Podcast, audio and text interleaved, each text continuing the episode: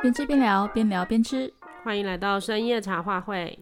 美好的记忆有时是这样来的：卸下一身忙碌，围坐车上，唱着有时代共鸣的歌；围坐一桌，吃着我觉得好吃的食物；围聚一角，看着我觉得有趣的事物；聚焦镜头前，拍着美丽或搞笑的瞬间；分享的渲染总是力大无穷。或更简单，买到想买的，吃到想吃的，玩到想玩的，看到想看的。大家好，我是侦查员。大家好，我是林。啊，我们懂也没用的神秘旅行。哦，对，现在要进行到 第二集啦。啊，不是第二集，是下集，没有第三集了。对我，我我可我真的很喜欢这个这个节目跟这个这本书的，一定要做到两集。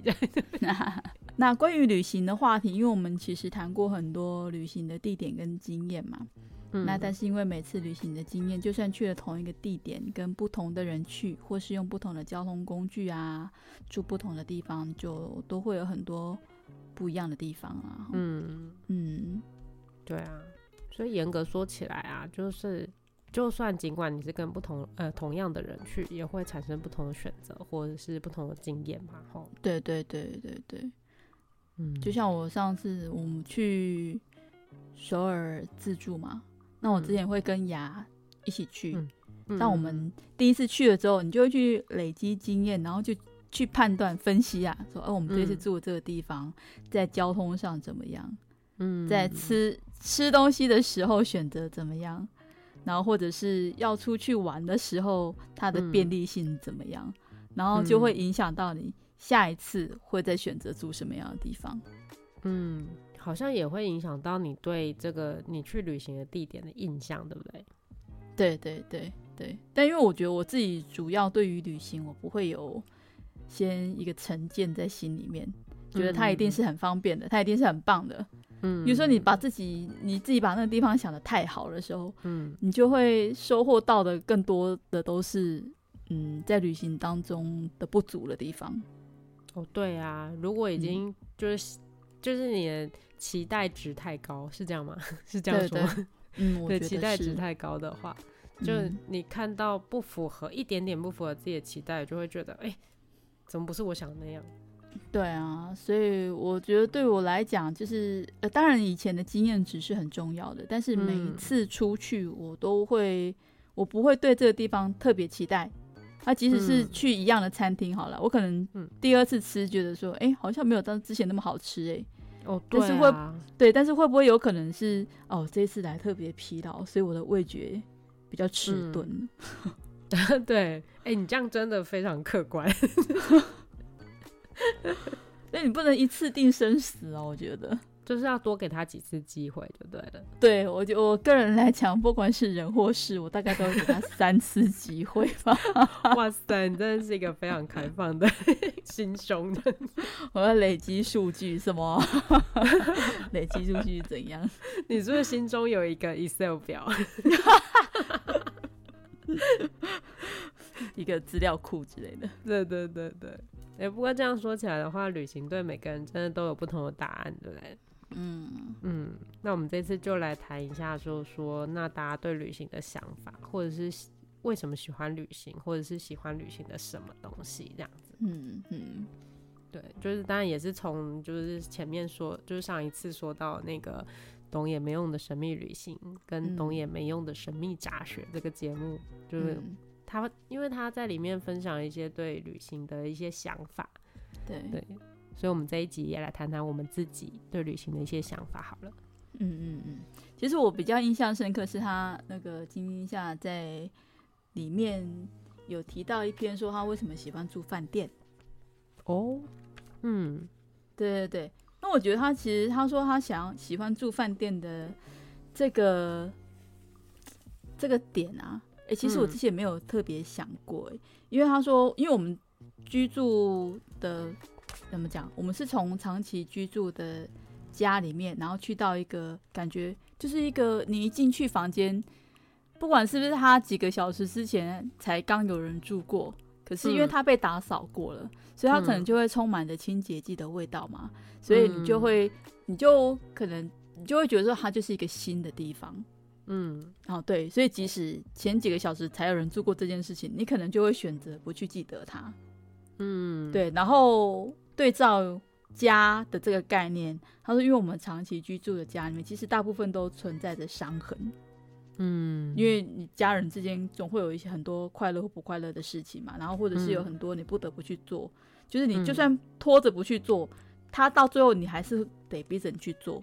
比如说扫地好了，嗯、比如说洗衣服好了，哦、比如说倒垃圾好了，你不想倒垃圾，可是你时间到了，你还是得倒垃圾，不然那个垃圾就会发臭啊。对呀、啊，那你衣服你不喜欢洗衣服，像我是不喜欢那个折衣服、收衣服，但我我会洗衣服哦，然后会晾衣服哦。嗯但是收跟折这件事对我来讲，对我来讲就会觉得有点阿杂。可是你不收你怎么办呢？难道你你就放到等到最后，哎、欸，你衣橱里面没衣服，你还是得去把它收回来穿，嗯、不是吗？对啊，对啊，对啊。我也很喜欢洗衣服，但是我也很不喜欢折衣服跟 对啊 收衣服。对，所以他他说他喜欢饭店的一个理由就是他因为饭店不是家嘛，嗯、所以。就是你可以隔除掉，就是家是这种异物空间的这种，嗯、然后会有充满着各种你必须要去处理的事情的这种感觉。因为，对啊，你就是时间到了，拍拍屁股你就走人了嘛。嗯，对对对，所以我也很喜欢。对，我也很喜欢。侦查员就知道，我也很喜欢。我连去，我连去找侦查员都要住饭店。对，所以我觉得其实旅行。对，对大部分的人来讲，其实真的就是会有一种解脱感吧。嗯，对，真的就脱离一个现实生活的感觉。嗯、对对对，虽然有人会很阿 Q 的想说啊，我们去旅行就是从一个我们活腻的地方去到一个别人活腻的地方，但是那又怎样呢？别人活腻的地方，我活腻的地方对别人来讲也是别人活腻的地方。对啊，而不是一样的意思。反正对我们来讲，啊、我们最重要的是我们。我们自己有解脱感啦，嗯，对，就是老实说，我觉得我我可能不会那么容易活腻，就是因为我会开发不同生活的方式吧。哦，但我就又很喜欢宅在家，但你又很喜欢宅在家，哦，对，对对对，我连去住饭店，我也有时候会宅在饭店里。我偶尔也会啦，我偶尔也会。对对，因为我像我第一次去新加坡的时候，那时候就去参加那个朋友的婚礼嘛。嗯嗯嗯。然后啊，那就是我当时我说腰腰受伤开刀之后，然后去参加朋友婚礼的那一次。那那时候刚好十一月嘛，因为其实新加坡是雨季，嗯，所以就刚好在中午过后，它就开始下大雷雨。Oh. 那下大雷雨的时候，我们那时候住的那个客栈呢、啊欸，那是真的是客栈，嗯、就是在那个牛车水那边，然后它有一个小庭院，就是在二楼后面的地方，就是一个算是嗯空中后院那种的，嗯，他就放了很多的，就是桌子椅子啊，然后还有新加坡人不是超爱喝那个美露吗？嗯，对对对对，对，很爱喝美露、阿华田等等之类这种东西，嗯，然后还会有那个印度拉茶。嗯。之类的这样子，他们会准备这些东西，哦、然后你就坐在那边，然后就泡个茶包也好，喝个那种热巧克力也好，嗯、然后就那种雨声很大，然后那个凉爽的那个水水汽向你袭来，啊，就穿着短裤短袖，然后坐在那里喝的那种感觉，其实、哦、虽然被雨困住了，但是心情其实还蛮不错的。嗯嗯嗯。嗯，我觉得这种旅行真的有时候，你其实尽管你安排好所有的行程，但是突然被天气打坏，或者是就是打乱你的行程，然后反而会有意料之外不一样的感觉。对，嗯，我觉得这也是很妙。我也记得我第一次去直岛，嗯、就是那个嗯，濑户内海，对，濑户内海的那个直岛。然后我去的那一天真的是好死不死。刚好那段时间就是一直有一个台风，然后它那个台风好像来的很快，所以我一我在出发前就是我有注意到好像有台风要生成，但哪里知道我到直岛的当天，就是那个台风就就来了，嗯，然后我就想说，哎，然后我就开始听到说，哎，那个因为要坐船过去嘛，然后我就坐船过去的时候，他们就说，哎，明天。明天早上就是会开最后一班船，然后之后他们就不开了，因为台风要进来这样。嗯嗯嗯嗯对。然后因为我那时候只有预定一晚的住宿，因为因为那个时间是很热门的那个观光时间这样子。啊，你出发去旅行的时间都是热门的观光时间。对，好烦哦。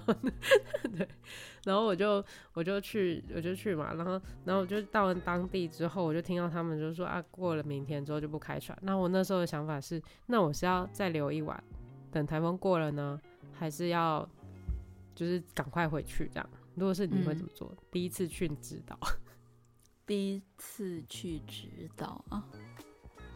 哦、呃，但因为不知道后面的台风会待多久啦，嗯，对，所以你如果困在直岛上面，你其实你没没地方可以去、欸，哎，对啊，就是，但你对啊，那你如果回到就是呃，那是哪边啊？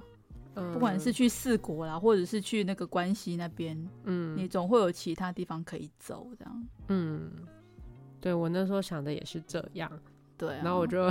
我就我就只我就只好就是本来我是希望是待一整天嘛，就是到了快要傍晚的时候才离开，嗯、但是因为就是台风要进来，所以就变成一大早就要离开，就是我等于有半天的时间不能待在直岛这样，就是少了半天这样。但我的选择就跟你一样的，然后就我就赶快离开了嘛，然后离开了之后，那台风就走了，走了。对，那你有再进去吗？我就没有再进去，因为我也订不到住宿了。哦，中，这就跟赌博一样，对吧？对 对 对啊！我就想说，哎、欸，那我再来订住宿，然后就再去住这样子，然后那个那个旅店就订不到了，对，就订不到。不过我那个时候反而会留下，虽然你就变成说，你原本想要体验的是一个，可能你预计了好几个景点。但是，因为台风打乱了之后，反而在那个过程里面，你会留下几个，就是跟这个事件特别有印象的点。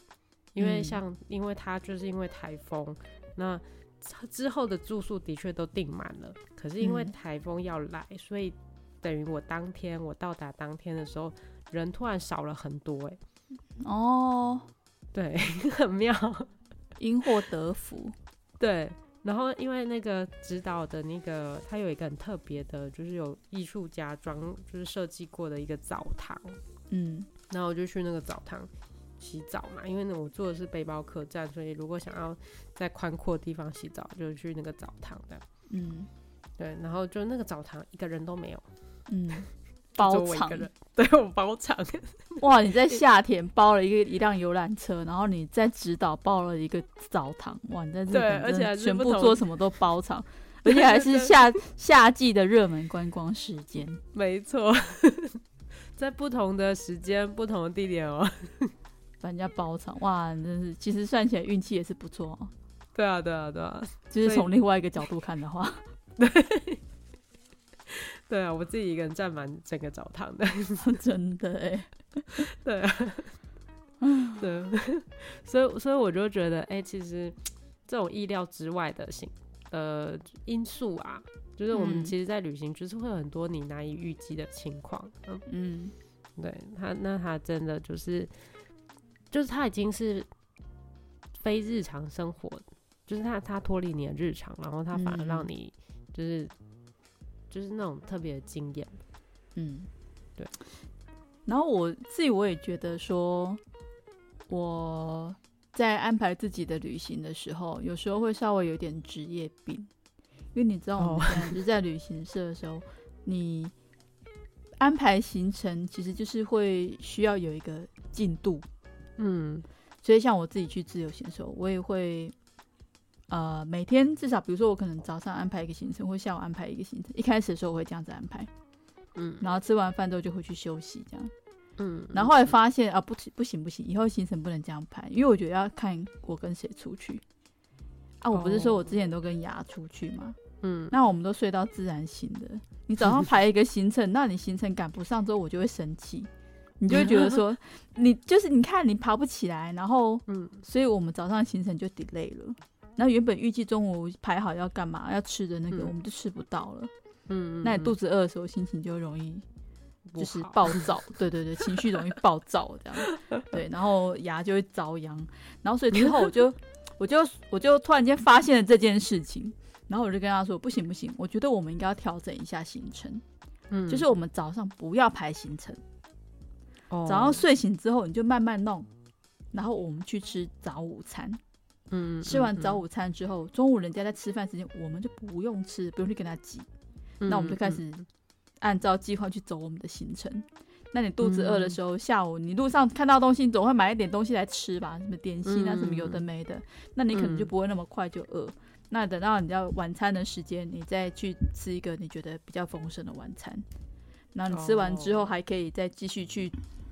走个附近的那种可以走走的地方，或者是你安排另外一个景点，就当做饭后消食的一个行程，然后之后再回去休息，然后之后你就是洗完澡之后休息，你就会很轻松嘛，然后之后隔天继续睡到自然醒，然后再一样一起早午餐之后 再开始我们的行程。所以在我之前一开始我的我对于旅行的印象，就是我自己的概念，嗯，就是早上排一个行早餐。早上行程，午餐，下午的行程，晚餐，好休息。嗯嗯嗯。可是实际上我们出去，那其实那不太符合我自己的那个生理作息。哦，对，虽然说我现在因为上班的关系，也是都会早起来，时间到就会自己醒了这样。嗯。可是就是当你出去玩的时候，即使你早早上一样在那个时间差不多你就醒了，可是你就不会感觉好像说你要弄得像要出去上班一样。你就是会特别的想说东摸摸西摸摸，好弄弄好之后，你早上没有时间压力。好，等我修整好了心情之后，嗯，OK，Go，我们可以出发了。这样，嗯嗯嗯，对，对啊，这样子也就是，我想我们本来就是为了要脱离现实，然后起来去旅行，然后结果还搞得现实压力这么大。对对对，可是这个事情是你自己要有意识到，欸，哎，嗯，所以我觉得有时候。人家讲说，哎、欸，你出去看，你你跟这 跟这个人会不会成为朋友，能不能继续成为朋友，嗯、就是一直一起出去旅行一次就知道了。嗯、哦，或者是情侣会不会分手，好像也可以用这个。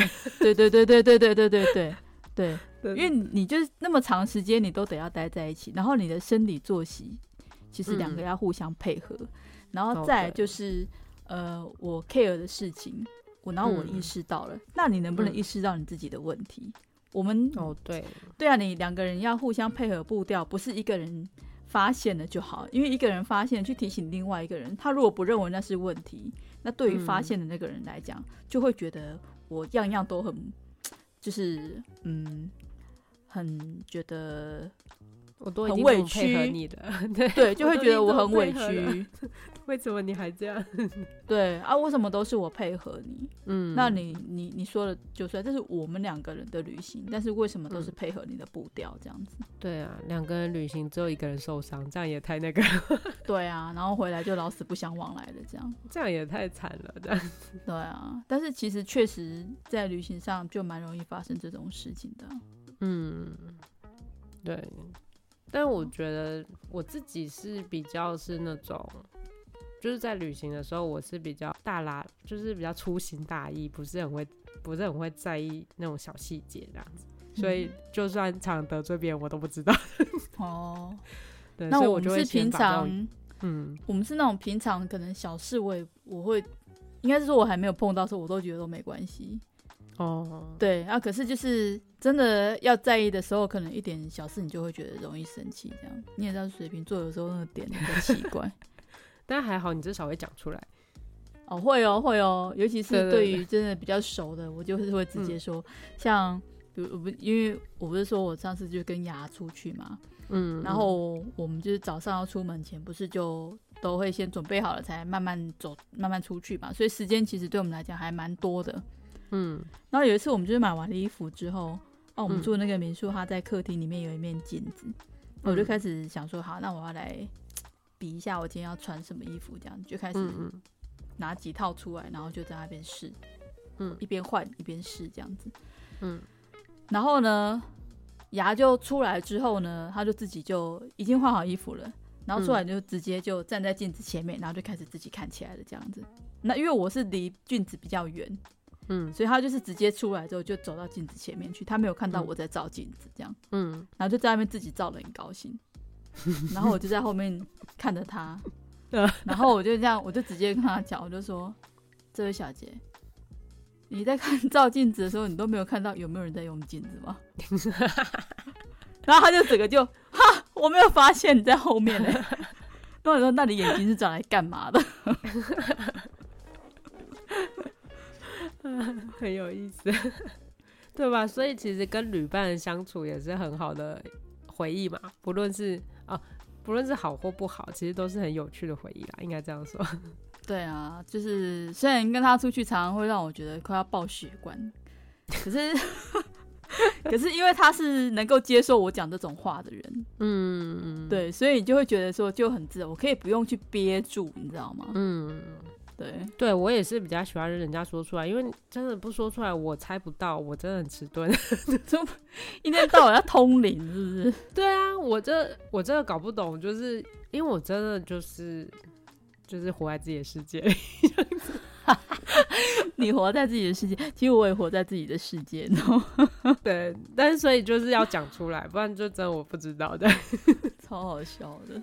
哎、欸，所以就是因为我们都这样，都这种类型，所以我们都特别喜欢旅行，对不对？哦啊，什么？是不是这样？是有这样的关联吗？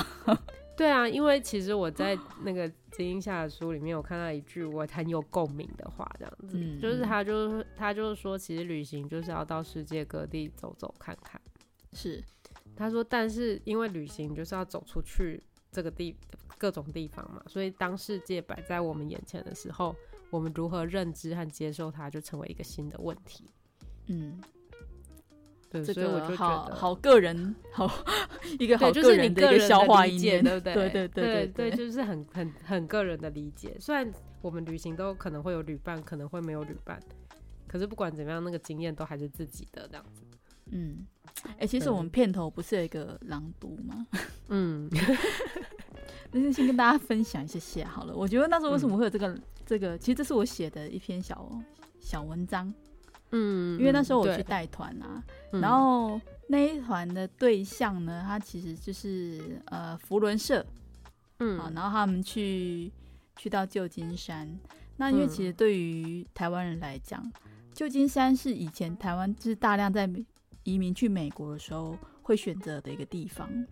嗯，所以，我们扶轮社既然会参加扶轮社，那表示其实不只是社会地位，你可能就是财力也是蛮蛮不错的。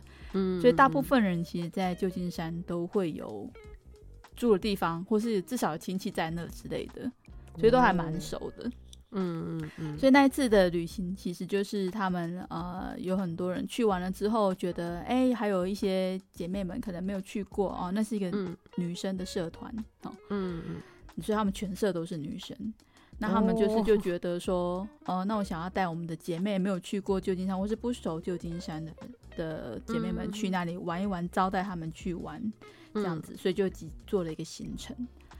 那但是因为你对那个地方熟的人，那你就是又让旅行社来做，有时候就是会产生一些落差，你知道吗？嗯，对啊，所以那一次的行程，你要说他成功，我也不知道该怎么讲；但是要说他失败，也倒也还不至于啊。不过就是、嗯、呃，他们因为那个旅行完之后，因为是算是社里面的一个活动嘛，所以结束之后，他们可能都会做社刊啊，哈，每个月会有就是那个月刊之类的，他们就会需要有人能够分享啊，但。这个应该是他们自己社里面的人自己写啦，啊，但是因为其中有一个是我们公司的商务客人嘛，他就问我说：“哎、欸，你有没有什么感想？你写一下这样。”那我想说，我是能有什么感想？我是领队，为什么叫你写感想？好怪、喔、对啊，你叫我写感想，这个我能写出好话？能写出好话吗？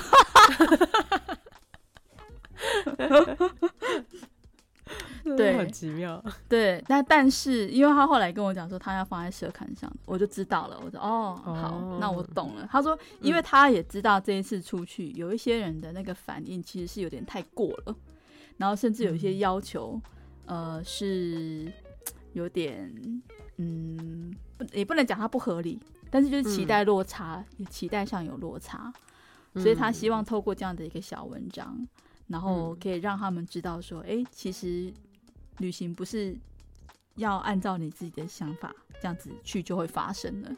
嗯，对对对，所以我就写了这一小篇，我需要念一遍吗？对，我觉得你前面那一段真的很美，你要不要跟我们讲一下实际上的美好记忆？因为我我写这篇呃，因为比较文文绉绉，我觉得因为文字上的表达就是这样，嗯、我我用白话一点的讲好了哈。嗯，我说美好的记忆有时候是这样子来的哈。这第一段是写好的部分，嗯、就是我们卸下了一身的忙碌。那我们坐在异乡，那你可能呼吸着冷冷冽的空气，然后这个空气当中可能混着一些香浓的咖啡味。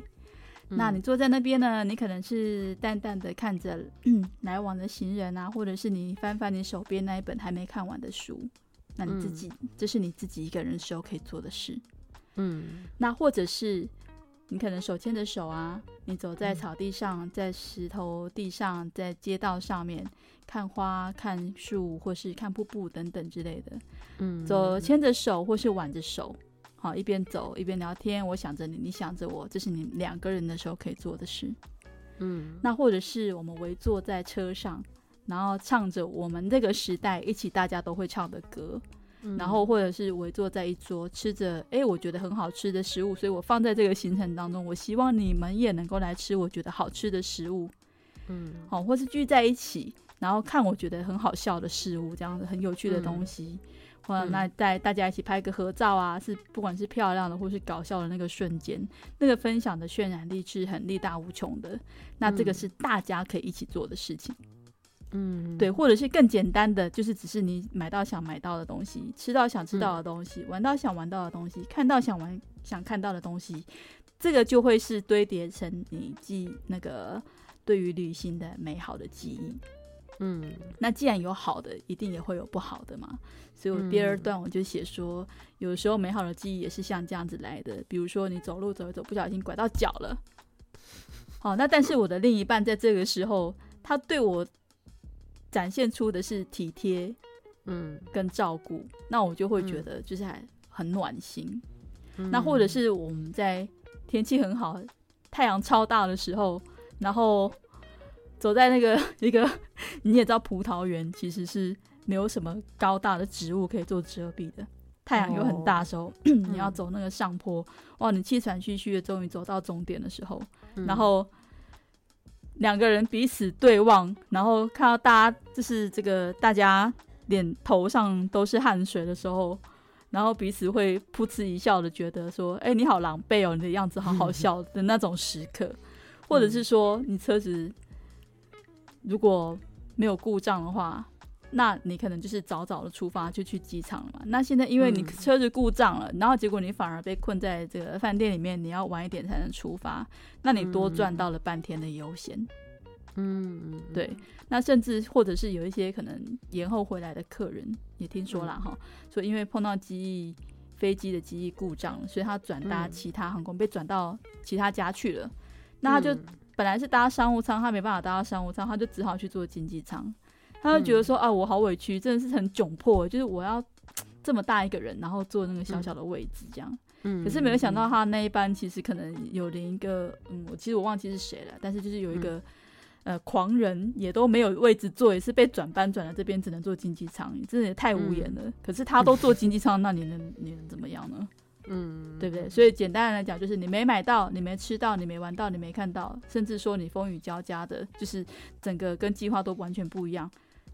这些东西堆叠起来的，其实也会是你在旅行当中记忆深刻的一部分。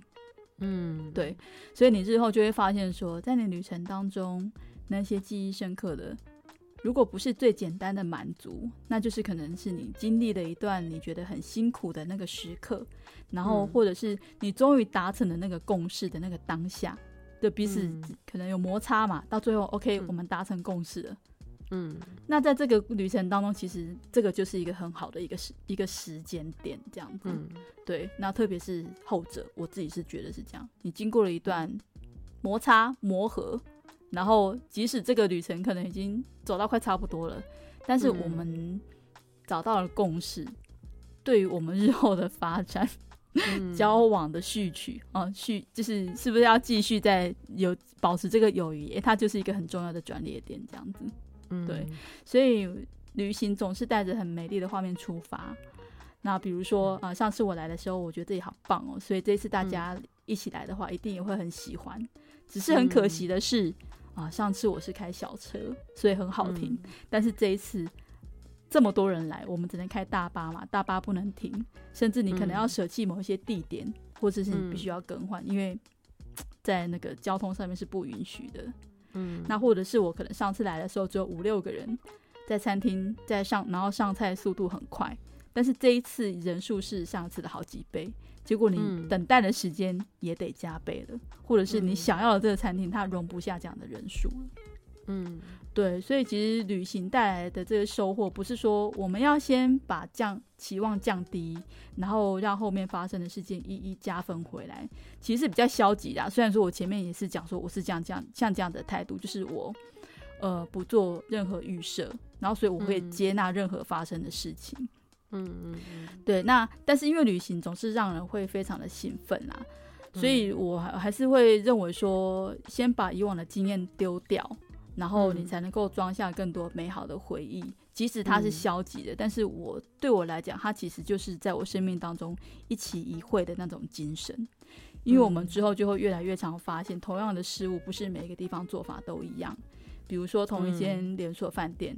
那可能因为这个地区的特殊发展，它会有一些不同的要求，甚至同一家店，它对待不同关系的顾客做法都不一样。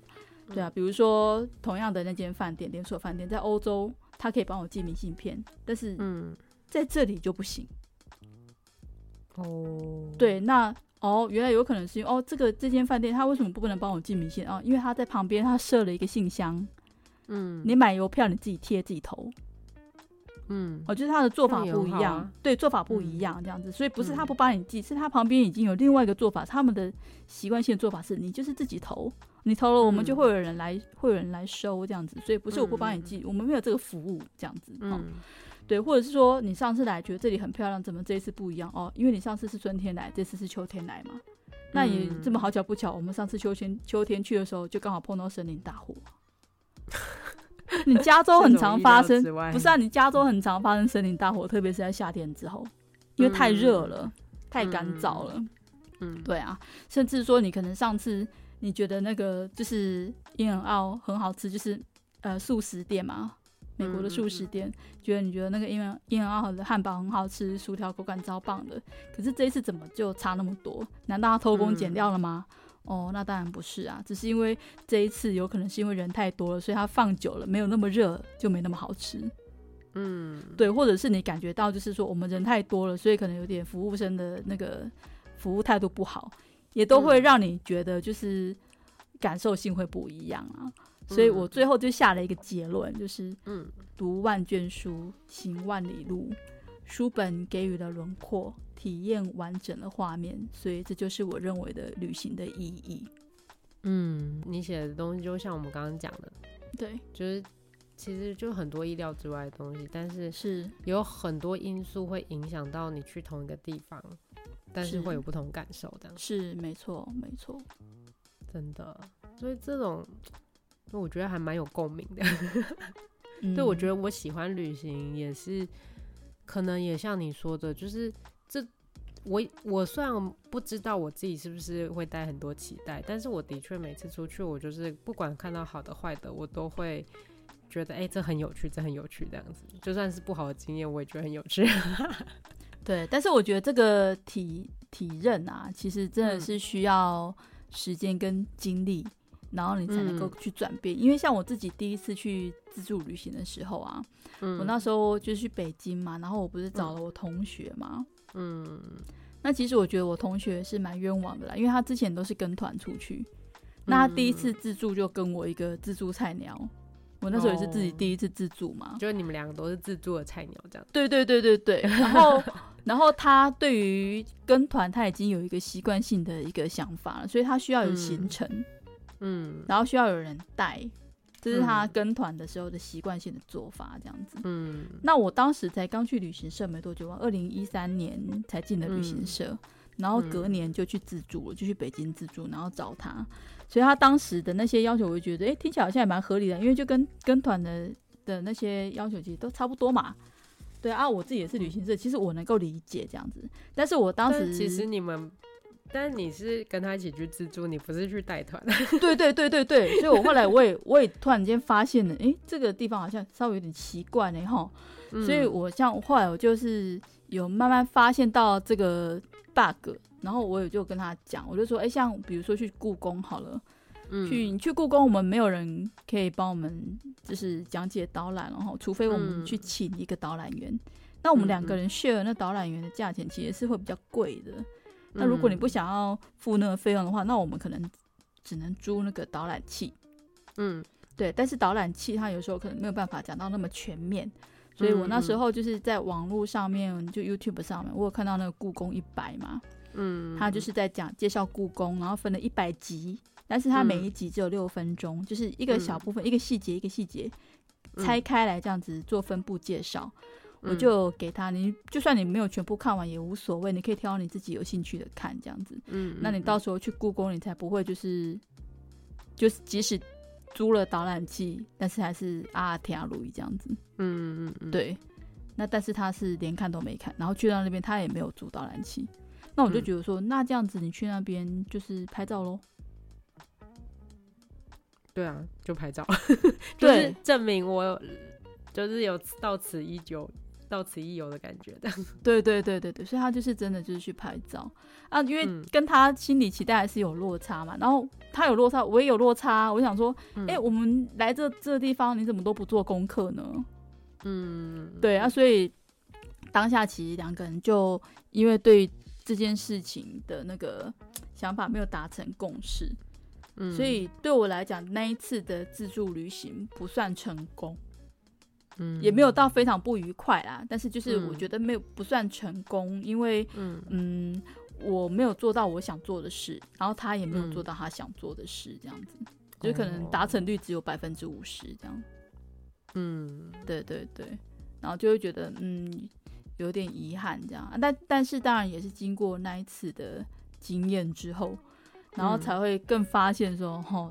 其实旅行原来是这一回事哈，自助旅行真的是有太多太多呃需要调整的地方，心态跟行程、嗯、行程跟心态都需要调整这样子。哦，哎、欸，所以就是你也有就是这个经验，让你后面去韩国的时候，就跟雅去韩国的时候会很可以很快做调整啊。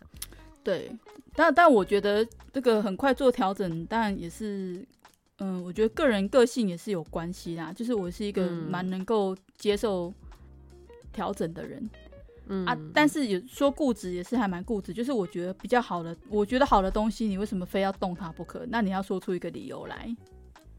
嗯，对，或者是说，欸、如果说出理由，你会接受吗？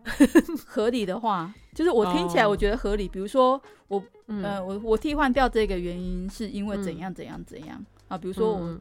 嗯我们换了这个地方，它的可能 CP 值更高，嗯、或者是，嗯、呃，我我也没有要你不去这个地方，只是我们换一天去，因为我们跟别的地方配合起来比较顺路等等之类的这种，嗯、对，嗯，你就听讲起来是合理的，我就会觉得哦，可以哦，可接受，好，那我们就换、嗯、这样子。那你还是很开放啊？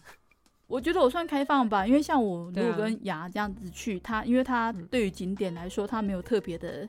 有兴趣，因为我们会喜欢去那种文化类的地方，嗯，什么古迹啊，嗯，什么什么美术馆啊，嗯、什么有的没的地方啊。哦、但是他就是会找那种，他就是会找完美景点的地方，网、就是、美咖啡店啊，哦、那种就是我平常不会去搜寻的东西，但是是他会去搜寻的，所以他就要陪我去我想去的地方，然后我陪他去他想去的地方，嗯、这样子。哎，作伴就是这样啊。对对对，为什么要一起去旅行？对，而且其实确实说实在的，如果不是因为跟他去他他跳的那些地方，嗯，我就没有机会去了那些平常不在我名单里的地方。对，你就可以多一个你不会做的选择，但是多一种体验这样。对对。对，很有意思 哎。对对对对对，所以其实旅行跟有没有伴，然后去诶、欸、怎么去，然后怎么样互相配合、互相调整，这些都会有关系耶。嗯嗯，对啊，对啊，真的很有很有这怎么讲？讲到旅行，这真的是嗯很难说到底是会用一个喜欢或是一个不喜欢来说的。嗯。但是我觉得有时候它就是一种很很，就是这些感受啊，就是虽然跟旅伴一起去，但是这些感受你就是真的都要到事后才会知道。嗯，但是这个过程里面很有意思的是，我们一开始是想要脱离现实嘛，嗯，但是在旅行当中却有要面对的现实却更多。嗯嗯嗯，因为你当下要解决非常多的选，你要面对非常多的选择，然后解决非常多可能突发的状况，嗯，然后还要处理自己的情绪，这样，嗯，是啊，所以我觉得好好，它真的是一个很很有深度的东西，嗯、还是只有我自己这样想？嗯，我的我知道，留给大家自己决决断吧。对啊，真的，以前不是有一部很经典的那个日剧，嗯，就是长假，嗯哼。讲讲出长假，感觉很有年纪。嗯，对，对，但是我很很喜欢那部日剧的概念，这样。嗯，对，因为那那是木村拓哉演的嘛。嗯，讲出木村拓哉，他都已经五十岁了。嗯，对，然后他他在那个长假，其实就在讲说，就是当人我们在生活当现实生活当中遇到很多瓶颈，嗯，然后你不得不放下工作。或者是，或者是你不得不面对很多现实，可是那个现实就是你没办法解决的一个状况，很焦灼的时候，然后好像你就得，就是你试着想要解决问题，但是解决不了，所以结果到最后就是，哎，就只好先脱离这个现实，嗯，离开它，嗯。对，然后你当你有了新的经验之后，你再重新去面对生活，就好像你人生当中放了一段很长的假期。嗯，就我觉得旅行好像也是这样子哦的感觉，这样子。那就跟你打电动卡关的意思是一样。哦，对啊，卡关之后就不能，就先不要玩的，是这样吗？对啊，对啊，你可能睡个觉之后，隔天你就破关了。对，其实我觉得人生中遇到困难，就也很很像，就是在打游戏的时候卡关。对啊，因为你有时候卡关，就是因为你会一直用差不多的方式去试它。嗯，你可能当时可能已经嗯感觉疲劳了，嗯，所以你激发不出新的想法去突破它。嗯，对，对啊，你好会举例哦。真的，对啊，所以我我我会觉得说，其实我们在很多时候，我们就是在生活里面，我们会有既定的模式。当我们那个模式一旦固着了，或者是僵化了，你就会发现，哎、欸，也有行不通的时候。嗯嗯嗯，对，啊、这个时候我们就需要停下来，或者是换一种方式。其实这种停下来或者是转换的这种模式，就很像是旅行或者是放假了。嗯，因为我们这次是用金英夏作家的这篇“懂也没用的神秘旅行”作为来谈旅行嘛，那所以我们这我其实对他印象很深刻的地方，是因为他去参加的“懂也没用的神秘杂学”这个综艺节目之后写了这篇散文，然后他在这个节目里面，他们抵达统营，就是第一第一集里面他抵达统营的那个目的地的时候。嗯，因为天气非常的晴朗，然后他就突然说，就是金英夏作家突然说，哇，今天的阳光好酥脆哦。嗯哼，就是当他说起来的，就是我们不会形容阳光很酥脆，嗯，可是当他说出这个形容的时候，哎，每个人都可以马上体会到那种干燥，嗯，然后那种很阳光。阳光很充裕，然后很像那种咔哧咔嚓的洋芋片，有没有？